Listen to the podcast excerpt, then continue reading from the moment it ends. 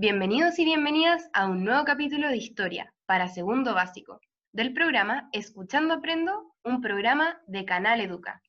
Somos las profesoras Josefa Cisternas, Florencia Muñoz y Mariana Royce. Hoy conoceremos la ubicación y características de los pueblos originarios de la zona centro de Chile. Nuestra ruta de aprendizaje será la siguiente. Comenzaremos con una introducción, Después explicaremos el contenido sobre los pueblos originarios de la zona centro. Luego haremos un juego para aplicar el contenido revisado. Y finalmente haremos un resumen. Recuerda que puedes tener tu cuaderno de historia a mano, por si quieres escribir algunas ideas sobre lo que aprendamos hoy. Hola, hola, soy Mapín. ¿Te acuerdas de mí? Les quiero contar algo muy extraño que me pasó el otro día. Luego de descubrir junto a ustedes sobre los pueblos originarios de la zona norte, me quedé unos días recorriendo la zona y me encontré algo asombroso. Una máquina del tiempo. Me subí y comenzó toda una aventura donde conocí más pueblos originarios de Chile, solo que esta vez fue en persona. Hoy te mostraré todo lo que aprendí en este viaje en el tiempo. ¿Me acompañas? Espera un poco. Es que estoy un poco perdida. ¿Qué eran los pueblos originarios?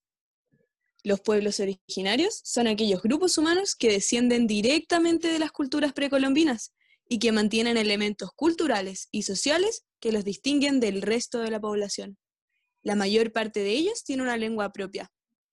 ¿Recuerdan dónde se ubicaban estos pueblos?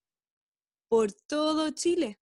En nuestro podcast anterior conocimos acerca de los aymara, los atacameños, los changos y los diaguitas.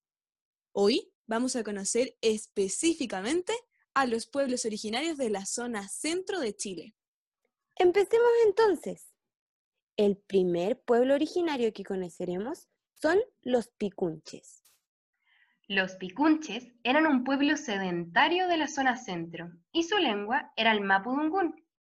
Su nombre significa gente del norte, puesto que de los pueblos de la zona centro eran quienes vivían más al norte, entre los ríos Aconcagua y Biobío.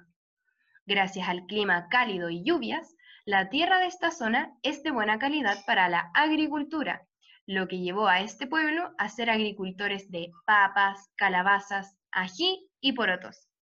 Tenían un sistema agrícola denominado rosa, que consistía en derribar árboles y quemarlos.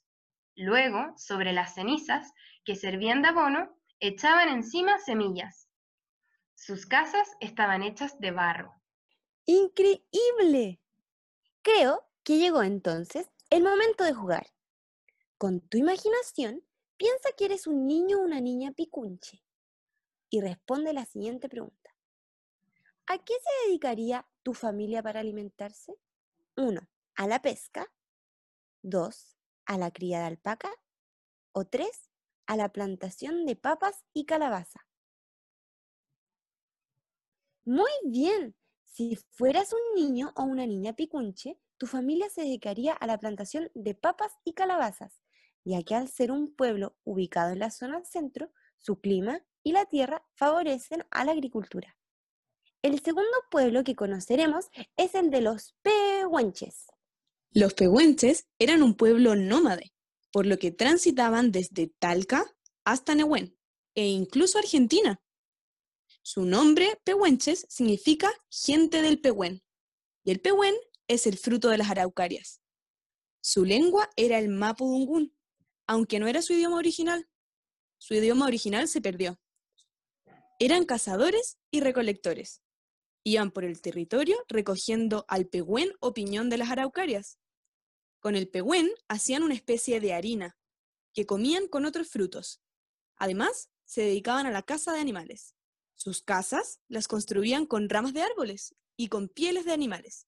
Se dedicaban al trueque de animales y pieles que intercambiaban por otros productos. Hora de jugar. Utilizando tu imaginación, piensa si fueras un niño o niña del pueblo pehuenche y te pidieran recolectar frutos para la harina. ¿Cuál elegirías? 1. Naranjas. 2. Manzanas. O 3 piñones, o también llamados pehuen. Muy bien, tendrías que recolectar piñones, ya que este es el fruto de la araucaria.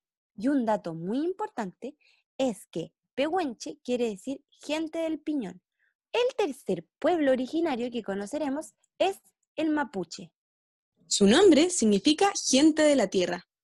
Son sedentarios y su lengua es el mapudungún.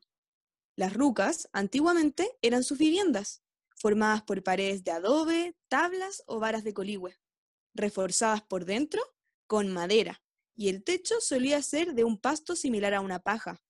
Usualmente no tenían ventanas. En la actualidad, estas se utilizan solo para ceremonias. Su actividad económica era la agricultura. Gracias al clima de la zona centro, sus principales productos son trigo, papas, arvejas, habas, ajos, cebollas, ají y maíz. Actualmente, continúan recolectando estos productos para su gastronomía. Son conocidos por su orfebrería y sus textiles, hechos con lana obtenida de las ovejas de la zona.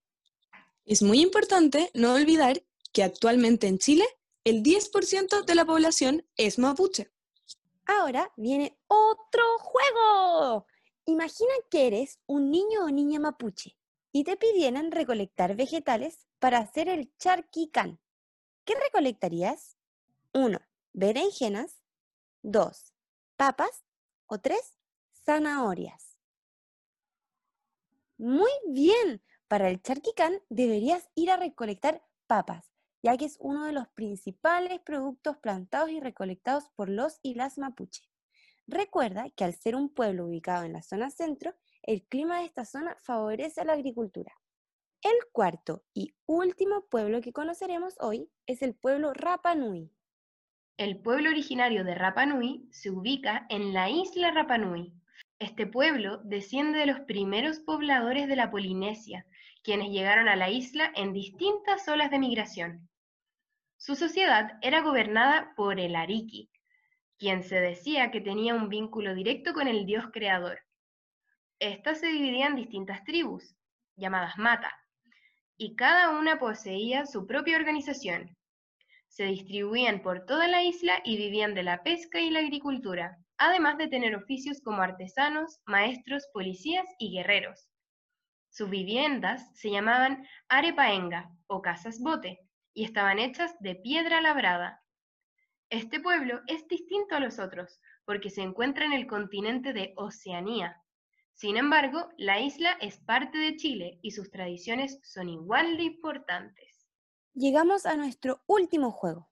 Si fueras un niño o niña del pueblo Rapanui y debes ir a dormir, ¿cuál sería la vivienda que elegirías?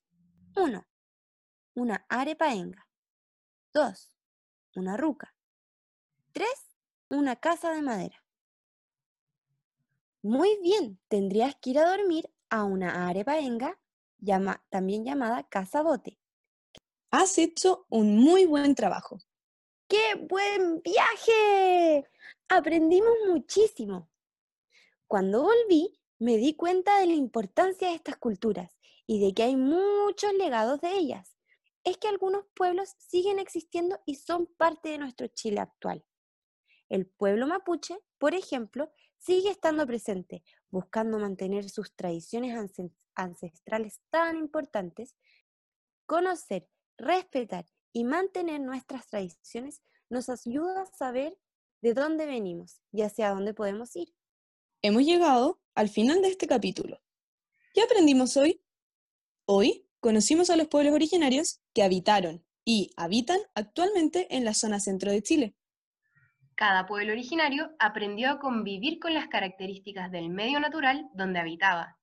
En este caso, el clima y la lluvia permiten que en la zona centro se dé la agricultura y la recolección de productos plantados. La mayoría de los pueblos de esta zona se dedicaban a la agricultura, como es el caso de los picunches, quienes plantaban papas, ají y porotos.